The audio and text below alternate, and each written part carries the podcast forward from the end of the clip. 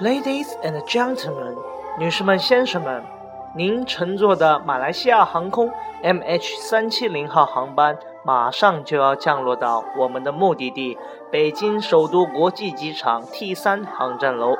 请大家系好安全带，一起期待着全世界爱你们的亲人们的守候，然后给他们一个大大的拥抱，他们很爱很爱你们。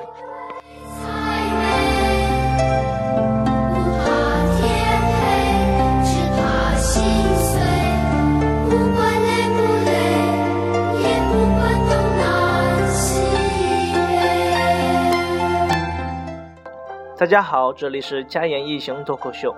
本节目是由淘宝店细雨卷珠帘独家赞助播出，我是主持人小易。这几天大家都把心悬在那架失踪的航班上面，失踪的飞机上。这年头流行什么不好，非得流行什么什么什么去哪儿？爸爸去哪儿？时间去哪儿？现在好了，飞机去哪啦？其实我个人觉得最好的解释，最好就是这架航班呢被外星人劫持了，这样大家都能平安的归来，过一段时间都能健健康康的回到大家的面前。不过这架飞机的失踪也成了新的未解之谜，所以今天就想和大家聊聊，对于我来讲，那些我心目中的未解之谜。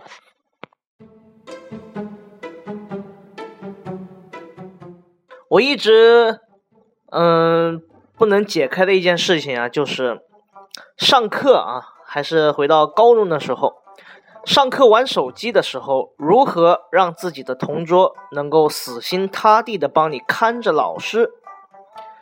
答案就是玩他的手机，呵呵。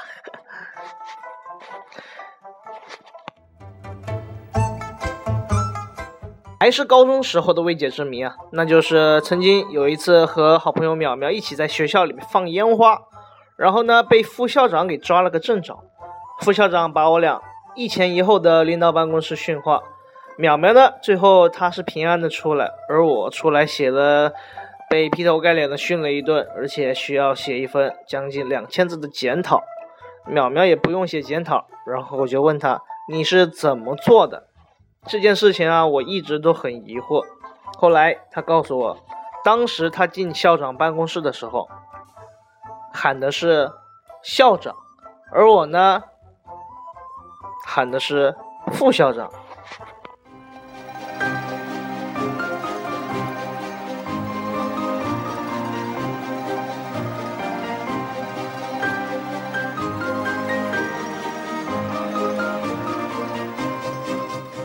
同样是学习方面的一个让我一直很迷惑的问题。最近在考驾照，和我一起学驾照的有一个同门的师弟啊，他学车完全学的不如我好。路考的时候，我和他一块考，然后他过了。他在我之前考试，他居然都过了。我很疑惑，就向他咨询。他告诉我，他上车的时候对着教官就说：“教官，您长得真像我爸爸。”教官一开，呃，教官一高兴就让他过了。我说：“你这不就是拍马屁吗？拍马屁谁不会啊？想当年我，啊，所以呢，我一上车我也冲着教官说：‘教官，你看我长得像不像你爸爸？’呵呵呵。后来。路考我没过，之后呢，我连考了好几次我都没过。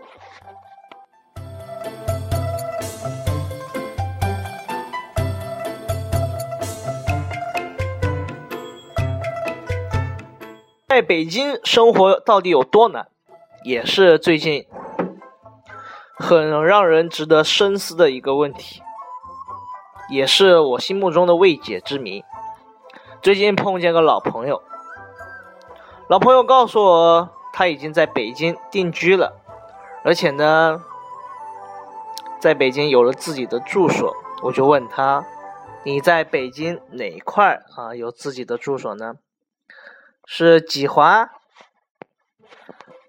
那个老朋友告诉我，我给你打个比方吧，这个呃射箭的这个靶子，这个靶心，就是我住的地方。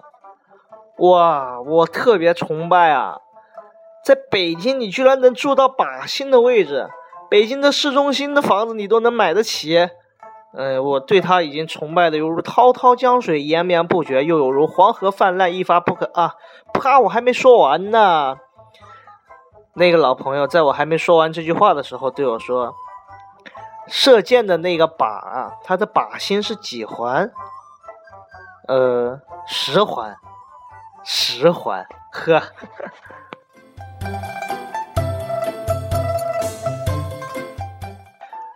还有一件事情让我特别想不明白，那就是为什么那些不读书的人啊，不好好学习的人，总是那么懒呢？上学的时候，我有一个不爱学习的同学，就是特别的懒，经常花钱让我帮他写作业。啊，现在呢，我毕业了，他还是这么懒，每个月给我两千块钱让我去帮他上班。啊，去他的公司上班，你说这这说多了都是泪啊！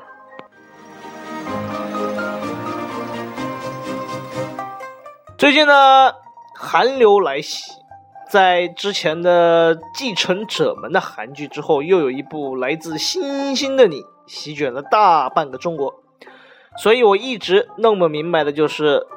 为什么韩国明星能够让中国的万千少女为之疯狂？现在我终于明白了，因为他们是棒子。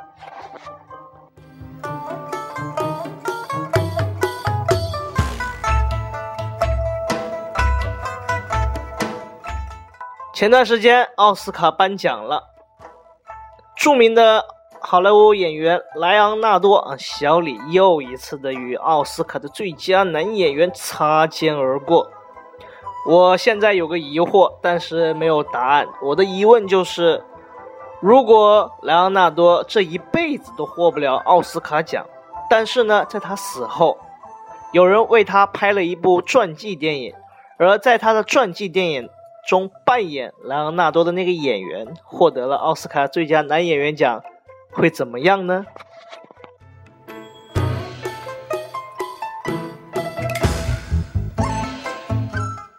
嗯，我心中的未解之谜还有很多，但是今天就和大家聊这些。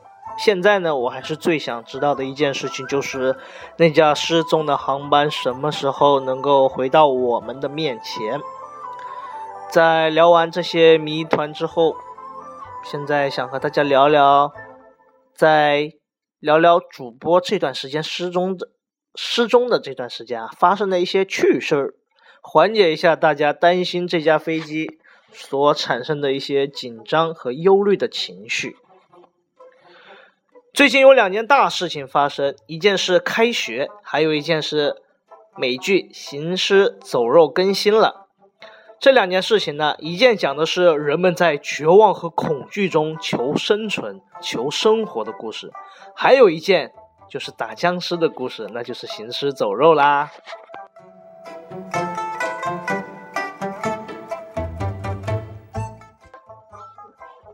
冬天的时候，喜欢去泡泡温泉，泡温泉的同时喜欢游游泳，去游泳池。和淼淼约好一块去游泳池游泳，可是淼淼呢死活啊，不是淼淼不肯去啊，是我死活都不肯去。淼淼问我究竟是为什么不肯去啊？我说游泳池太脏，大家没事就喜欢往游泳池里尿尿，多脏。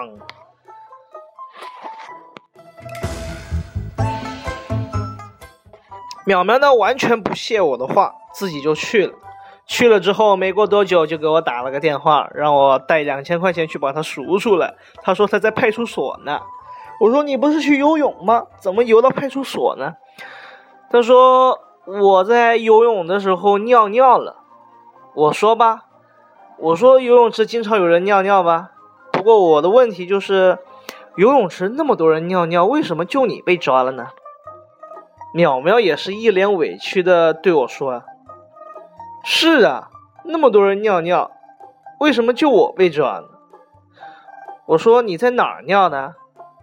他说我就站在游泳池边上，往游泳池里尿。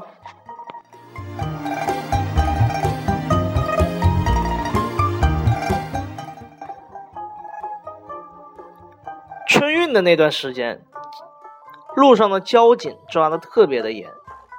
啊，有一回我呢骑了一辆摩托车，带了将近三个人，走在路上，前面看看见一名交警在向我招手。当时我坐在我后座人都特别紧张，我说交警招手有什么紧张的？路过他的时候，我冲交警喊了一句：“不好意思，坐满了，坐不下了。”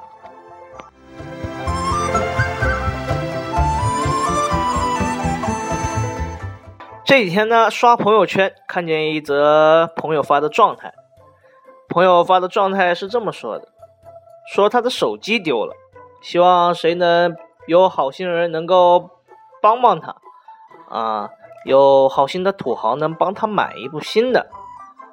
为了发扬土豪的大无畏精神啊，淼淼就对这个朋友说：说你这个手机啊，说你求赞助这个问题啊。我能帮你完成一半，那个朋友特别开心。淼淼说：“对啊，我能帮你完成一半，我能帮你点个赞。”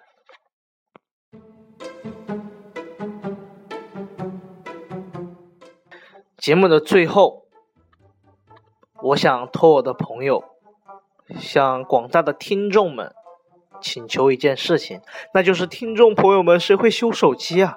我的朋友啊，用他的手机下了一个滑屏的锁屏软件，就是一滑就能锁屏的那个锁屏软件。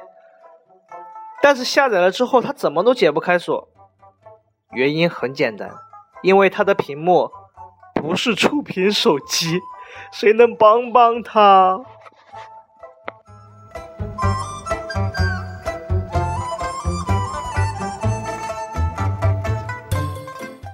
本期的脱口秀的内容就到这里。最后，鉴于这个关键的时刻，要给大家聊聊心理学方面关于飞机失事的问题。呃，许多研究都发现，飞机失事的时候，乘客和机组人员都会处于一种呆滞的状态，许多人会待在座位不知所措，需要有人来告诉他们赶快离开才会动起来。即便如此，有些人依然不会反应，这是因为呢，突发性的灾难事件发生后，人的听觉、视觉最关键的大脑系统都会发生短路，这个时候最简单的工作都会变得非常的复杂。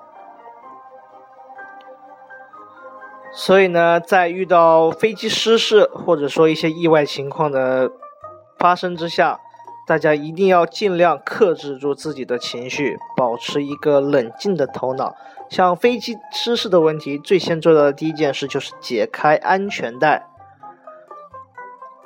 解开安全带之后，就是在最简单的事情做了之后，你的情绪就会回到一个稳定的水平。另外呢，飞机失事和其他所有的灾难性的事故都一样，这个时候。能够拯救自己的最大保证就是事先的计划，飞机起飞前的安全教育。许多乘客都不把它当回事儿，其中两种心态很普遍。这个是心理安慰啊，飞机肯定不会失事的，这个讲了一百遍我都知道了。其实正确的做法就是提早做好计划，一对这个安全的一些教育都要了如指掌。这样，在出现危急的情况，大家都能拿捏得非常好，也不会出更大的事故，也能让自己免于一难。